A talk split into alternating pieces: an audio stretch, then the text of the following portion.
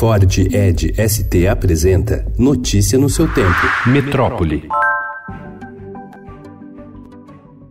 As universidades federais afirmam que todo recurso previsto para ser liberado até o fim do ano não é suficiente nem para pagar integralmente as contas e contratos que vencem em setembro. Algumas instituições alertam que, sem a liberação de mais dinheiro pelo Ministério da Educação, terão de suspender aulas ou atividades por não conseguir pagar, por exemplo, serviços de vigilância, limpeza e energia. O orçamento previsto inicialmente para o custeio das universidades este ano era de 6,25 bilhões de reais, mas em abril o MEC anunciou que iria bloquear 30% em um grande contingenciamento. O governo afirma que vai intermediar as resoluções pontuais.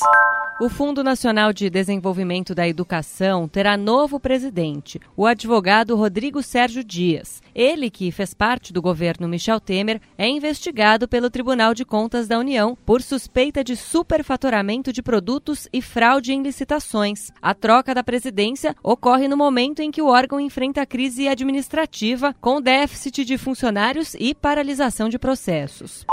O Ministério da Educação acionou a Polícia Federal para investigar supostos ataques a sistemas online da pasta, como o do programa Universidade para Todos, o ProUni, e o financiamento estudantil, o FIES, depois de terem registrado atrasos e instabilidade nos últimos dias. A suspeita ocorre um mês após o Ministério ter perdido 50 profissionais da área de tecnologia da informação.